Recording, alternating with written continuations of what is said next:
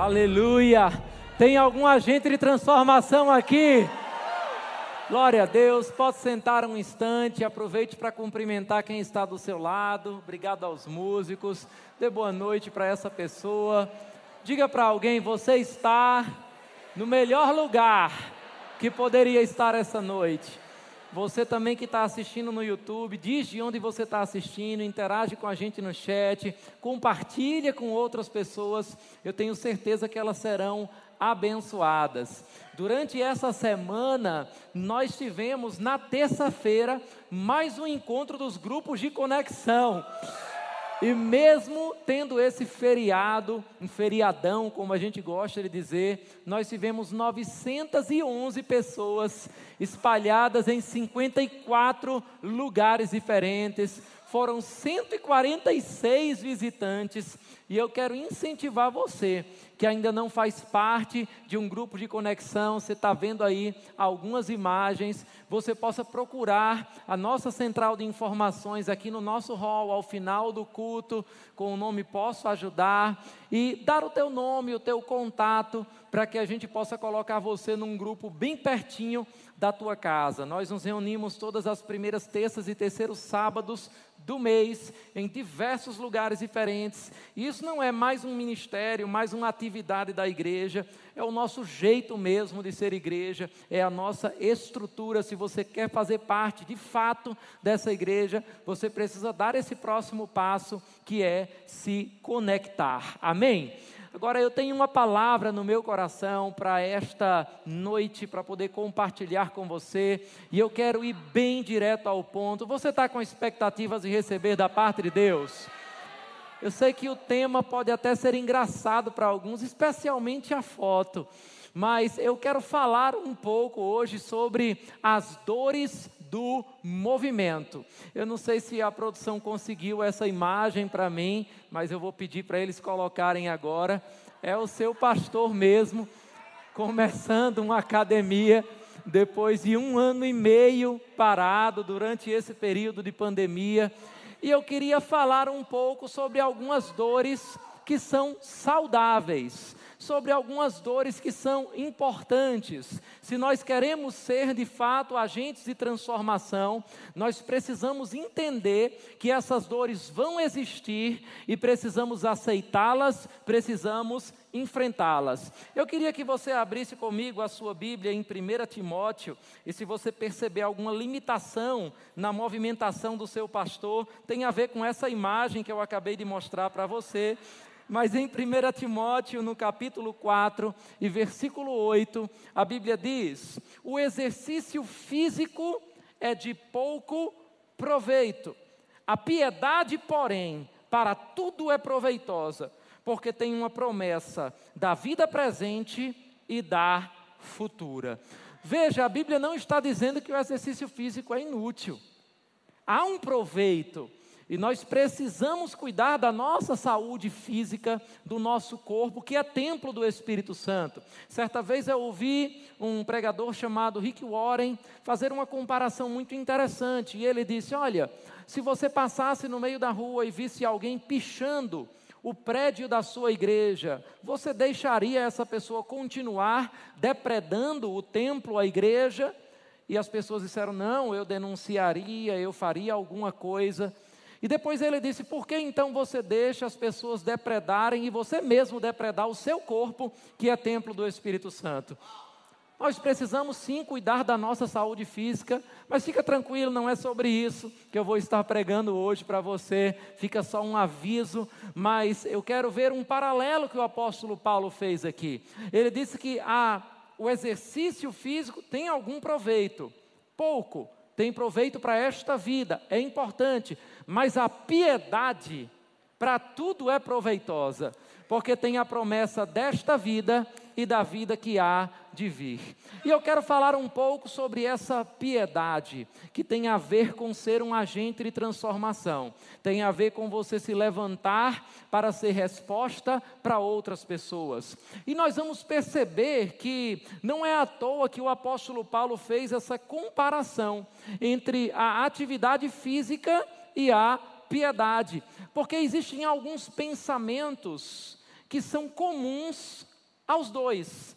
Existem alguns fatos que são comuns aos dois. E eu quero trabalhar um pouco desses fatos com você, que acontecem quando a gente vai para uma academia e que acontecem também quando a gente decide se exercitar na piedade. O primeiro desses fatos é que o começo é a fase mais difícil. Diga comigo, o começo é a fase mais difícil. Irmãos, é muito interessante quando eu voltei para a academia, eu procurei um instrutor e pedi a ele algumas informações sobre alguns treinos. Ele pegou lá a minha ficha e ele disse: Ah, faz um ano e meio que você não vem, né? E aí depois ele olhou para mim e disse: Você é o pastor da igreja Verbo da Vida? E eu disse: Sou eu mesmo.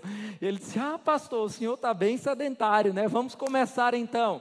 E aí, de repente, eu começo a fazer alguns exercícios, e quando eu estou terminando uma série, sabe, quando você está naquela última repetição, fazendo o último esforço, alguém chega e diz: Rapaz, pastor, pastor, olha, deixa eu te ensinar, faz esse movimento até aqui assim, ó viu? Pega aí, vai ser bom. E aí depois vem uma outra pessoa e diz: Ei, pastor, olha, coloca esse peso dessa forma.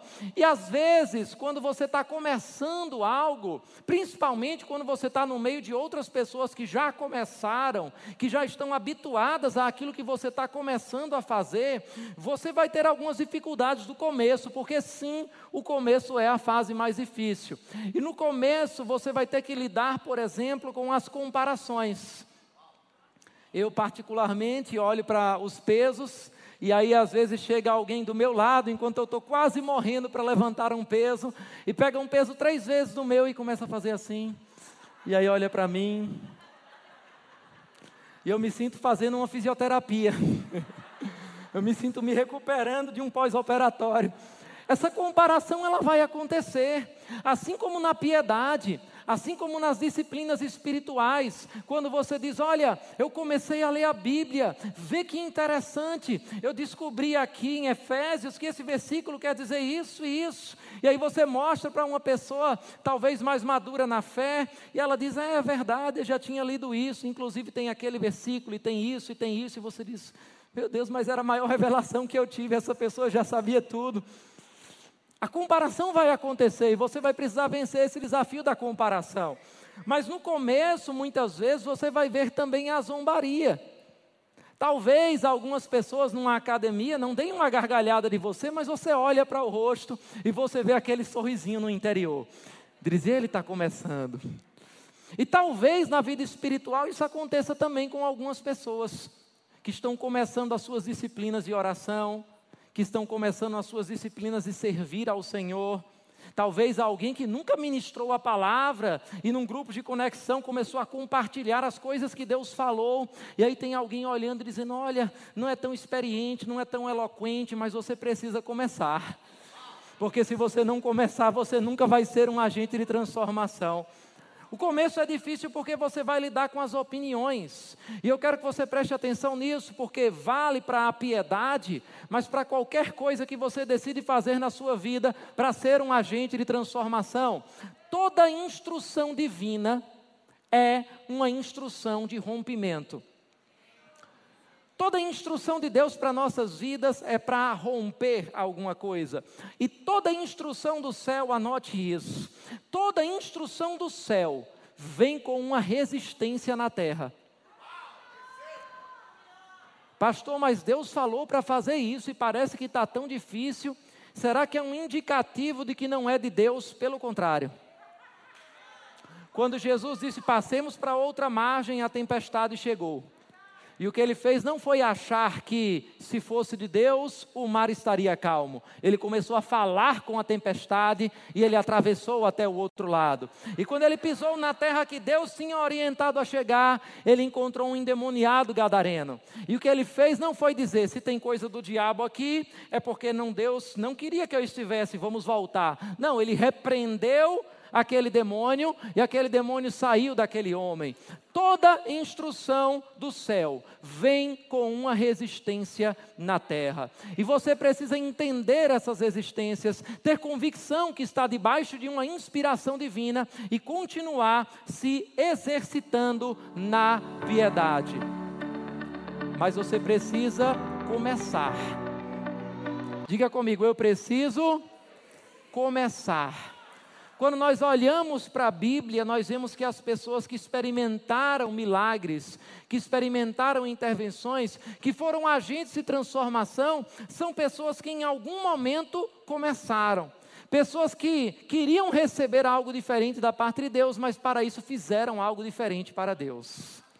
Seja subir numa árvore, seja ultrapassar a multidão para tocar nas vestes de Jesus, seja rodear muralhas, seja entrar na cova de leões ou numa fornalha de fogo, mas tem alguém aqui que está ouvindo essa palavra hoje e precisa começar a fazer algo que ninguém nunca fez. E não ter vergonha da opinião, não ter vergonha da zombaria, não se vencer pelas comparações, você precisa começar. Mas o segundo pensamento comum ao exercício físico e comum também à piedade, ao exercício da piedade, é que muitas pessoas dizem: não tenho tempo para me exercitar. Quem aqui já deu essa desculpa? Não tenho tempo para me exercitar. Pastor, eu sou muito ocupado, você não conhece o meu trabalho. Você não conhece como o meu chefe é exigente, você não conhece o que acontece no meu dia a dia, você não sabe as demandas que eu tenho na minha casa. E o interessante sobre isso é que as pessoas dizem: Eu não tenho tempo para me exercitar, mas elas esquecem que sem esse tempo para exercitar, mais na frente elas não vão ter tempo, porque a vida delas vai encurtar. E aí, essa desculpa de eu não tenho tempo para se exercitar, vai se tornar depois eu não tenho tempo para viver. E é assim também na nossa vida espiritual. As pessoas dizem: Ah, pastor, mas eu não tenho tempo para orar. E certa vez um pastor falou algo muito interessante, eu nunca vou esquecer. Ele disse: Eu sou ocupado demais para não orar. Como assim, pastor? Ocupado demais para não orar? Ele disse: Olha, eu faço coisas tão importantes que vão ter repercussão sobre tantas pessoas que eu preciso orar antes de fazer para ter convicção que eu não vou me meter em algo que Deus não me chamou para fazer. Você é ocupado demais para não orar. A Bíblia diz em Tiago, no capítulo 4, versículo 13: Vocês que dizem hoje ou amanhã iremos para tal cidade, faremos negócio, ganharemos dinheiro, ao invés disso deveriam dizer: Se o Senhor quiser, faremos isto ou aquilo. Você já perguntou qual é a vontade de Deus para a tua vida? Para as ações, para as decisões que você está tomando. Quando nós não temos gerenciamento de tempo, e isso não vale apenas para as disciplinas espirituais, nós começamos a trocar o importante pelo urgente. E o urgente vai estar sempre aparecendo. Eu não estou negando que existem urgências no teu dia a dia, que existem urgências na tua família, que existem urgências no teu trabalho, mas todos os dias você vai encontrar urgência, e se você não focar naquilo que é importante, essas urgências nunca vão deixar de acontecer. Se você vai fazer uma agenda de gestão de tempo, vamos falar um pouquinho aqui sobre gestão de tempo. Você deve agendar os seus valores. Sabe, eu fiz algo interessante para mim faz muito tempo. E eu não estou dizendo que você tem que fazer dessa mesma forma, porque gestão de tempo é como dieta. Você não tem uma dieta que vai ser igual para todo mundo, depende do propósito daquela pessoa, do que aquela pessoa está fazendo. Mas eu decidi dividir a minha agenda em cores por valores específicos. Então, se a minha vida devocional, oração, leitura da palavra, buscar ao Senhor é importante, vai ter uma cor para isso, como uma prioridade, como um valor. Se o trabalho ministerial como pastor, é importante, então vai ter uma cor específica. Se o trabalho na ONG, no Maximize, em qualquer outra área é importante, se o tempo com a família é importante, vai ter uma cor. E quando eu olhar para o mês, eu vou ver se o meu cardápio está bem colorido. E se ele está muito com uma cor em algum momento, depois eu vou precisar compensar. Assim como alguém que em algum momento comeu pouca proteína, na outra semana vai precisar compensar. Isso pode ajudar você a agendar as suas prioridades, os seus valores. Pergunte para você mesmo: o que é mais importante? Porque a administração do tempo sábia não é você fazer mais coisas, é você fazer mais do que é importante. Nós temos tempo para fazer aquilo que a gente prioriza fazer. Eu vou dizer de novo para você, que diz: talvez eu não tenho tempo para Deus, eu não tenho tempo para oração, eu não tenho tempo para a Bíblia, eu não tenho tempo para minha família, eu não tenho tempo para servir ao Senhor. Nós temos tempo para fazer aquilo que nós priorizamos fazer.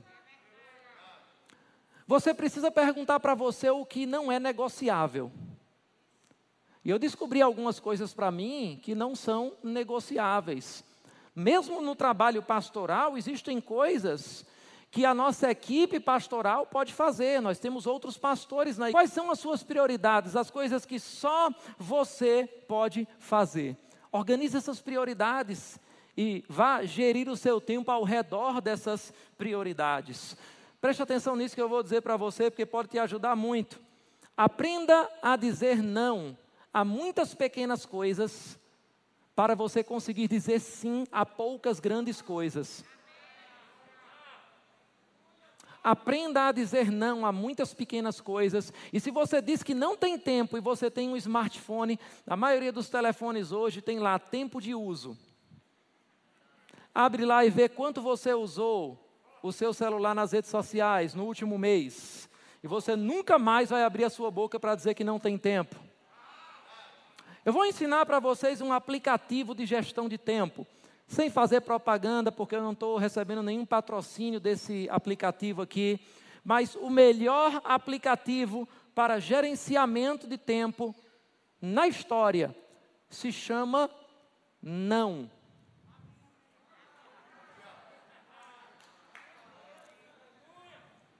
Ah, você pode fazer isso? Não. Mas, mas por que não? É porque eu entendo que toda vez que eu digo sim a alguma coisa, eu estou dizendo não a outra coisa. É uma troca que nós estamos fazendo. E você precisa definir as suas prioridades. Se Deus é uma prioridade, você vai saber dizer não para algumas coisas do mundo que até são lícitas. Talvez alguma série que você gosta muito, mas você pode negar um pouco assistir aquilo. Talvez algum momento ou outro que você ache que é importante, mas na verdade não é tão importante assim quando você escala a sua lista de prioridades. Nós precisamos aprender a dizer não a algumas coisas e aprender também que estar ocupado não quer dizer necessariamente estar produtivo. Tem gente que está ocupada demais, mas não está saindo do lugar. Está como aquele hamster naquela rodinha não sei se você já viu ou se já teve um. Ele anda, anda, anda, anda, anda, corre, se esforça e depois ele está no mesmo lugar. E tem gente que está assim, porque não entendeu ainda as suas prioridades. Mas o Senhor quer, neste ano de alinhamento, ensinar você a alinhar no seu coração aquilo que é importante. Aleluia. Quais são as suas prioridades para a sua vida? E eu quero dizer, Deus precisa ser uma prioridade para você. Amém. Uma boa ideia, e a gente está falando ainda sobre tempo, não é necessariamente uma ideia de Deus. E a gente conhece muitos crentes que estão se envolvendo em complicações, que estão presos no tempo, porque eles estão abraçando toda boa ideia que aparece, sem ter uma direção de Deus específica para estar fazendo aquilo. A pergunta que você sempre deve fazer não é: eu posso fazer isso? Será que eu consigo fazer isso? Não, não. A pergunta que você deve fazer é: eu devo fazer isso? Tem muita coisa que você pode fazer, mas não deve. Tem muita coisa que seria até uma boa ideia, ia te deixar ocupado, mas não é necessariamente o que Deus quer que você faça. E como eu sempre digo, o maior fracasso na vida de um homem é ser um sucesso naquilo que Deus não chamou ele para ser. Você pode estar fazendo muitas coisas, mas você já perguntou para Deus se são as coisas que Ele quer que você ocupe o seu tempo? Ou melhor, deixa eu dizer algo para você: se você é crente, o seu tempo não é mais seu. O apóstolo Paulo disse que a gente tem que aprender a remir o tempo, porque os dias são maus. E não ser como insensatos, mas procurar compreender qual é a vontade do Senhor. Aleluia. Diga: o tempo não é meu. Deus te deu esse tempo, mas é para que você possa dar glória a Ele com aquilo que Ele te dá. Amém? Então, para fazer coisas que ninguém faz, nós temos que deixar de fazer coisas que todo mundo faz. Obrigado pelo seu glória a Deus. Vou pedir aos diáconos que segurem as pessoas que estão correndo na unção nesse momento. Mas eu quero repetir isso para você pensar um pouco. Para fazer coisas que ninguém faz, você vai ter que deixar de fazer coisas que todo mundo faz. Ah, mas todo mundo faz isso e eu não tenho esse direito. Você não é todo mundo. Mas todo mundo faz isso, eu não posso me dar o luxo de ter também. Não, você não é todo mundo. Você não quer chegar onde todo mundo está chegando. Você tem uma chamada diferente. O apóstolo Paulo disse: Não sabeis que num estádio todos correm, mas só um ganha o prêmio? Corra de tal maneira que alcance. E assim também o lutador, quando ele treina, ele não dá socos no ar, perdendo tempo, mas ele se abstém de certas coisas. Eles, para ganhar uma coroa corruptível, nós, porém, a incorruptível. E mais uma vez há um paralelo entre o exercício físico e a disciplina espiritual. Paulo está dizendo: olha, se alguém quer lutar e ganhar, ele não vai comer o que ele gosta, ele vai comer o que ele precisa comer. Ele não vai se exercitar o quanto ele quer, ele vai se exercitar o quanto ele precisa. Ele vai se abster de algumas coisas para alcançar uma glória, uma coroa, um prêmio, um troféu, uma medalha que se corrompe mas nós vamos nos abster de certas coisas para alcançar uma medalha que não se corrompe. O exercício físico tem o seu proveito, mas a piedade é proveitosa para tudo. Ela tem promessa para essa vida e ela tem promessa para a vida vindoura também. Amém? Eu quero estimular você a ser um agente de transformação. Eu quero estimular você a se exercitar na piedade. Cuidado com aquelas frases de que todo mundo está fazendo isso. Eu aprendi como pastor que a gente não tem que fazer o que todo mundo está fazendo. Algumas pessoas chegavam para mim e diziam, pastor, mas toda igreja tem isso, a gente devia fazer também. Não, não estou imitando nenhuma igreja. A gente não vai fazer nada porque toda igreja faz, porque todo mundo está fazendo, a gente vai fazer o que Deus quer que a gente faça. Amém? Nós precisamos ter muito cuidado com isso. Você precisa, isso é uma dica para você gerir o seu tempo, fazer uma lista do que você não deve fazer. Porque eu já vi muita gente fazendo lista do que tem que fazer. Mas você já parou para fazer uma lista do que você não pode mais fazer? Não vou mais fazer isso, não vou mais fazer isso, não vou mais fazer isso. Você vai ver que você vai ganhar muito tempo. Aleluia. Agora, tem uma outra coisa que acontece, tem um outro pensamento que a gente tem quando está fazendo atividade física ou quando vai começar, que também se aplica na piedade. É que algumas pessoas dizem: Eu já tentei outras vezes e não deu certo. Quem aqui já disse isso? Eu já entrei em academia outras vezes, comigo não deu certo esse negócio. Já tentei fazer uma atividade física, comigo esse negócio não deu certo.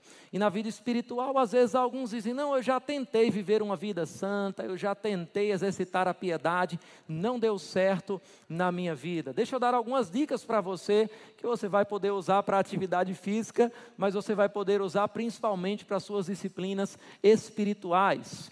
Você precisa se você fez uma vez, duas, três, dez vezes, não interessa, e não deu certo, primeiro, esquecer das coisas que para trás ficam e prosseguir para o alvo que está diante de você. Você continua vivo, você está nessa igreja, você está nesse culto nesse momento. Isso é porque ainda tem tempo de você recuperar aquilo que foi perdido. Agora, depois disso, Pesquise em você mesmo, talvez até ouvindo de outras pessoas. encontre todas as decisões erradas, negligências e relacionamentos que fizeram com que não desse certo antes. Vou dizer de novo para você, pastor, eu já tentei dar esse próximo passo, servir na igreja, crescer no meu chamado, mas não deu certo.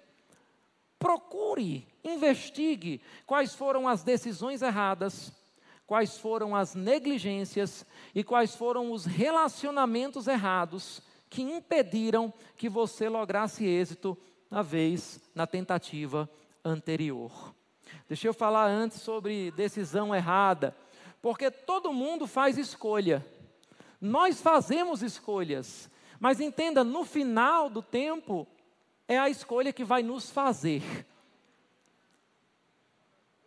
Nós fazemos escolhas, mas ao longo do tempo essas escolhas vão nos fazer, vão determinar o destino que a gente vai ter. A Bíblia diz, um livro de Provérbios, e eu vou ler algumas referências rapidamente com você. Se você quiser tomar nota, você pode ficar à vontade.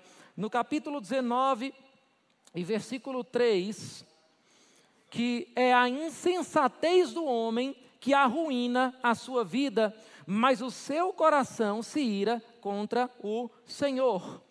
O que é que isso quer dizer? A gente faz decisão errada, a gente sofre a consequência da decisão errada, e depois a gente ainda fica perguntando a Deus por quê. Aleluia.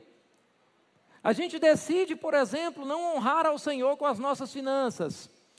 E aí dá errado na nossa vida financeira. Senhor, por quê? Está muito simples. Pesquise as decisões erradas que você tomou, os princípios que você deixou de obedecer. Aleluia. Obrigado por sua empolgação nesse momento. Quais são as decisões erradas que você tem tomado? E não culpe a Deus pelas decisões erradas que você tomou. Você fez sociedade com um ímpio. E aí você está perguntando por que esse negócio não está dando certo. Mas esse ímpio está forçando você a sonegar impostos. Esse ímpio está forçando você a não investir daquele negócio para promover o reino de Deus. Esse ímpio está dando um mau testemunho para a tua vida. E depois você quer perguntar a Deus por que esse negócio não está dando certo. Pesquise as decisões erradas que você está tomando. Você começa a se relacionar com uma pessoa que não é crente. E aí depois você pergunta por que esse casamento não deu certo. Não existe sociedade entre o ímpio e o crente. Aleluia. Ah, pastor, mas ele vai se converter, então espera. Porque se ele se converter por causa de você, não é a Deus que ele está se convertendo. É a um relacionamento, é alguma outra coisa. Então pesquisa as decisões erradas que você tomou. A Bíblia diz em Provérbios, no capítulo 26 e versículo 2, que não existe maldição sem causa. Provérbios capítulo 20 e versículo 25, se você quiser abrir, fique à vontade. Várias versões, elas trazem contextos diferentes, mas querem dizer exatamente a mesma coisa. E a Bíblia diz: é uma armadilha consagrar algo precipitadamente e só pensar nas consequências depois que se fez o voto. Tem algumas versões que dizem: aquele que faz um voto sem considerar é um tolo. Sabe aquela pessoa que chega para você e diz: Olha, conta comigo, qualquer hora que você precisar. Não, qualquer hora não. Se é qualquer hora, então diga. Mas se não for qualquer hora, não diga. Ah, olha, eu estou para tudo. O que você precisar a qualquer momento. Ah, não, esse negócio, olha, eu quero apresentar para você uma ideia maravilhosa, um projeto maravilhoso. Rapaz, esse negócio aí é de Deus, estou dentro. Já está dentro assim? Nem perguntou a Deus se Ele quer que você entre nisso. Nem considerou as consequências. Sabe como a Bíblia chama você? Tolo. É aquela pessoa que diz sim sem pensar no que está dizendo. e depois mais na frente ela desiste, depois mais na frente ela retrocede. Eu sei que talvez você não esteja celebrando muito nesse momento, mas eu tenho certeza que essas instruções elas vão edificar a tua vida e vão fazer você sair daqui diferente da forma que você entrou. Amém. Já tentei antes e não deu certo. Considere as decisões erradas que você tomou. Considere também as negligências que você teve. Porque deixa eu dizer algo para você: toda ação tem um risco. Mas não existe risco maior do que o de não fazer nada.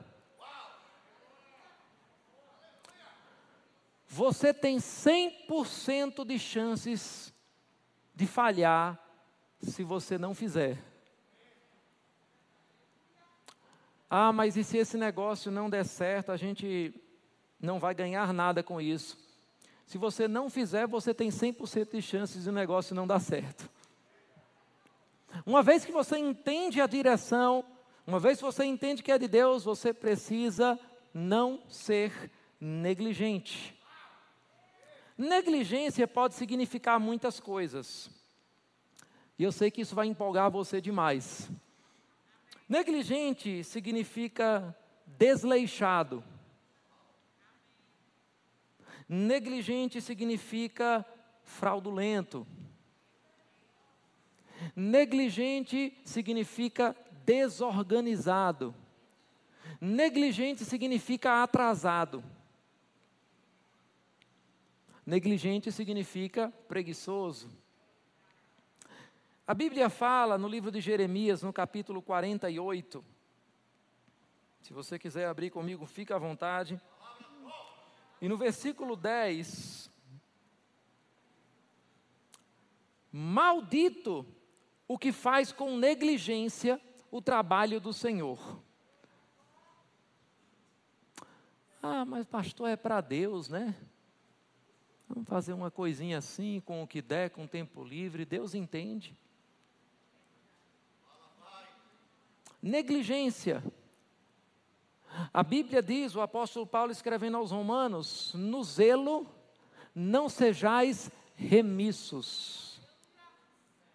Negligente, remissão, negligente nas coisas de Deus. A Bíblia diz em Provérbios, no capítulo 17 e versículo 10, abra comigo também se você quiser, se não somente escuta, se você não for bom de endereço. Assim também vocês, quando tiverem feito tudo o que lhes for ordenado, devem dizer: somos servos inúteis, apenas cumprimos o nosso dever. O que, é que esse versículo quer dizer? É que o servo inútil só vai até onde foi mandado ir. Sabe aquela pessoa que só faz o que ela tem que fazer, o que alguém disse que ela tem que fazer? Você já viu alguém dizer: Ah, mas eu não fui pago para isso? Não, não olha para ninguém nesse momento. Ah, mas eu não sou pago para fazer isso. Nunca vai ser pago mais do que é porque não anda a milha extra. O servo inútil, qual é a característica dele? Faz somente a sua obrigação. O negligente, às vezes, nem a sua obrigação faz por inteiro. Pesquisa as negligências que você já teve em muitas áreas da sua vida. Você, homem, por exemplo, assuma a liderança no seu lar. Amém? Não deixe para o diabo, não deixe para as circunstâncias, não deixe a televisão nem a internet ensinar os seus filhos. É você quem tem essa responsabilidade. Aleluia. As pessoas confundem às vezes o longo prazo de ações e elas jogam as coisas para o longo prazo, para depois. Isso é uma característica da negligência, o procrastinar. Porque elas pensam que longo prazo significa algum dia, talvez. Mas Deus está chamando você para fazer alguma coisa. Eu não sei se você está entendendo, se você quer ser um agente de transformação na sua família, você precisa fazer alguma coisa agora com o seu casamento. Você precisa fazer alguma coisa agora com os seus filhos.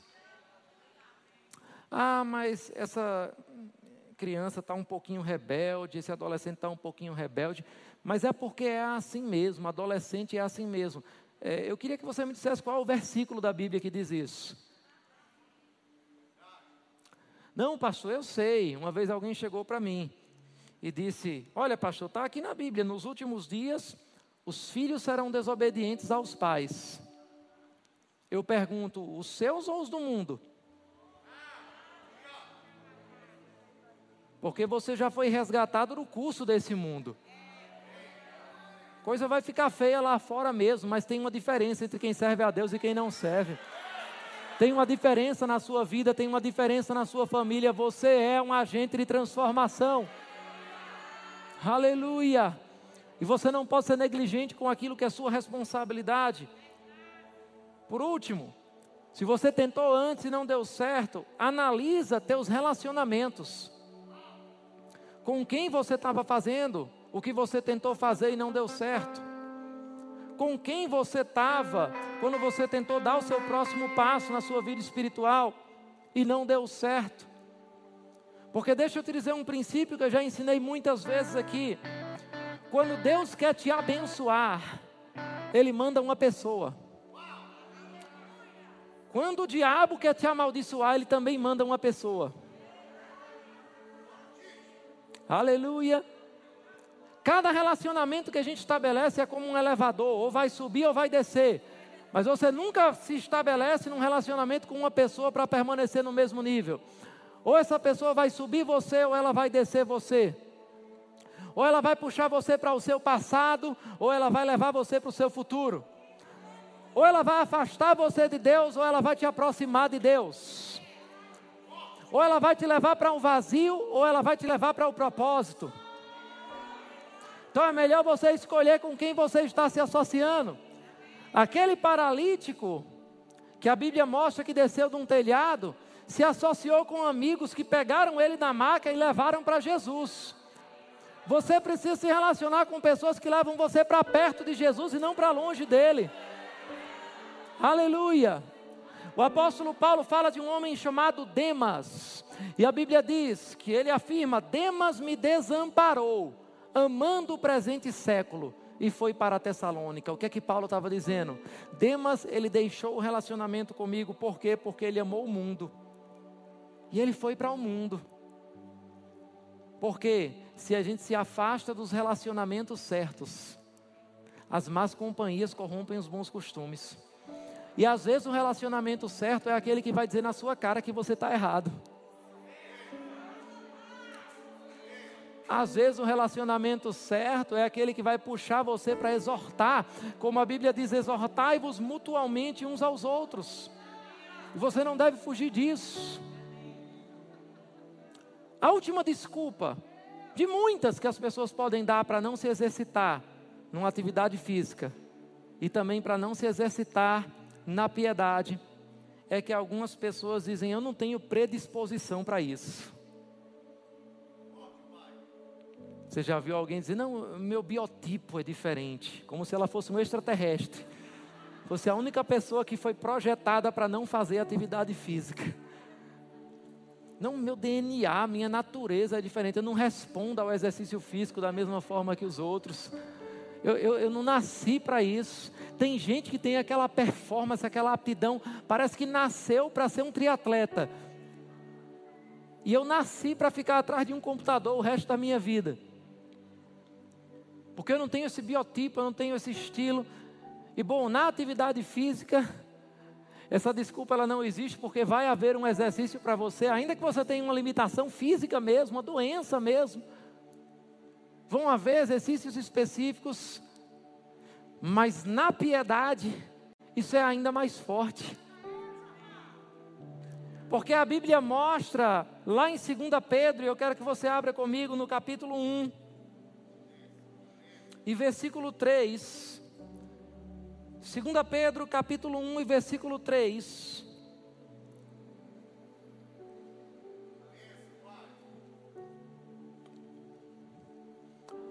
seu divino poder nos deu, diga já deu. Seu divino poder nos deu tudo de que necessitamos para a vida e para a piedade. Por meio do pleno conhecimento daquele que nos chamou para a sua própria glória e virtude.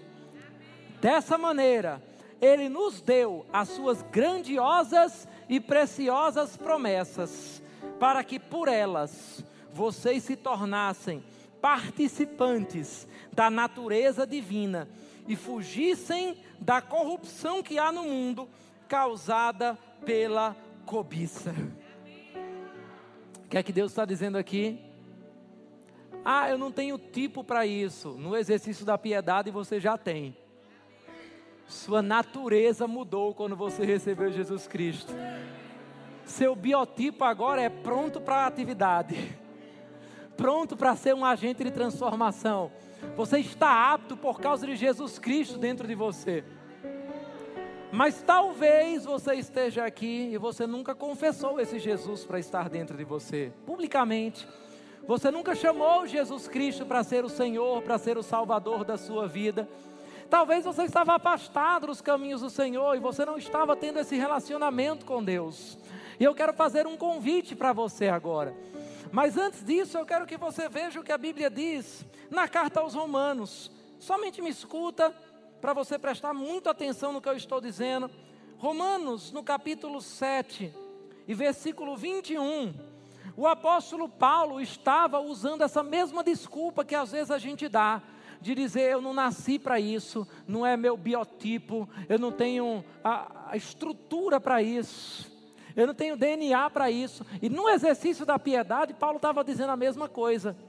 Ele estava dizendo mais ou menos assim, vou parafrasear e depois vou ler o texto. Rapaz, parece que quanto mais eu tento acertar, mais eu erro. Eu tento fazer o que é certo, mas eu acabo fazendo aquilo que é errado. Eu não consigo viver uma vida em santidade, eu não consigo viver uma vida em integridade. Vamos ler o que ele está falando aqui. Versículo 21 do capítulo 7. Assim encontro esta lei que atua em mim. Quando quero fazer o bem, o mal está junto a mim.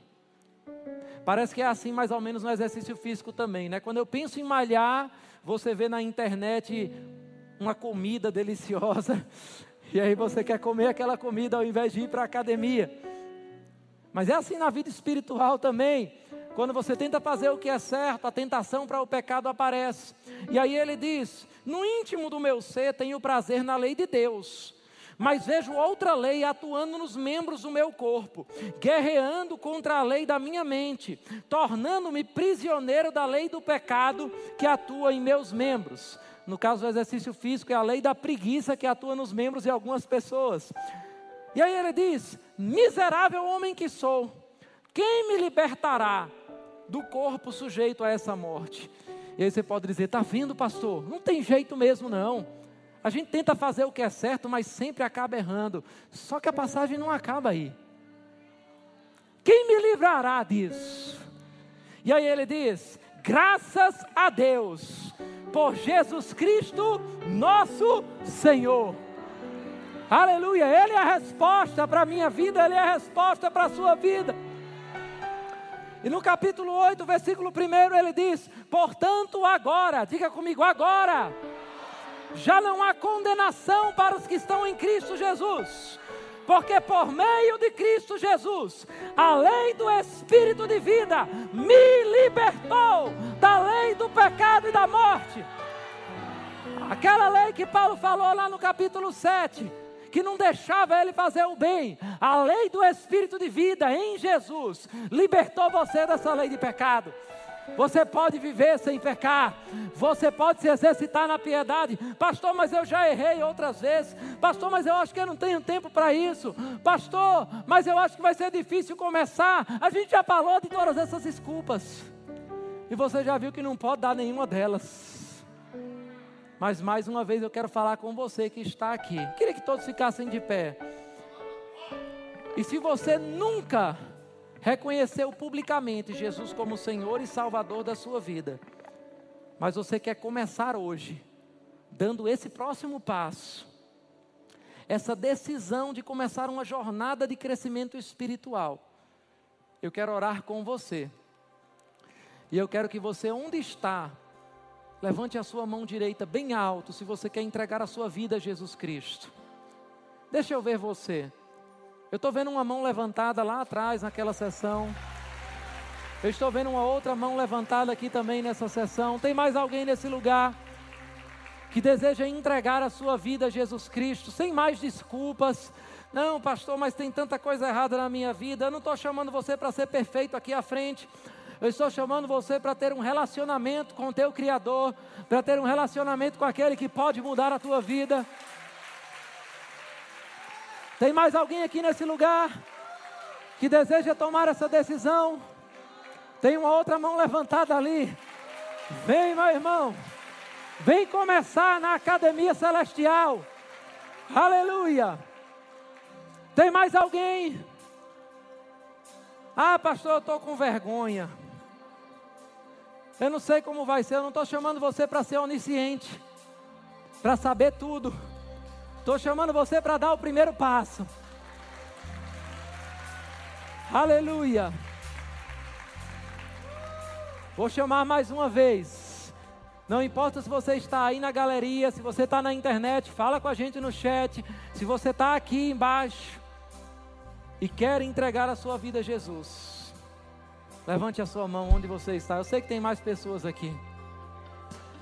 Aleluia. Vença a vergonha, vença aquelas desculpas que a gente falou e diga sim a Jesus Cristo hoje. Aleluia. Você quer tomar essa decisão? Aleluia. Aleluia. Aleluia. Vamos orar com essas pessoas. Feche os teus olhos, você que veio aqui à frente, repete comigo. Diz comigo, Senhor Jesus, eu acredito que o Senhor morreu numa cruz pelos meus pecados e ao terceiro dia o Senhor ressuscitou. E eu decido hoje te reconhecer como meu Senhor, como meu Salvador, e eu decido te seguir e te obedecer todos os dias da minha vida, em nome de Jesus. Amém. Glória a Deus. Eu sou casa. Vamos adorar ao Senhor.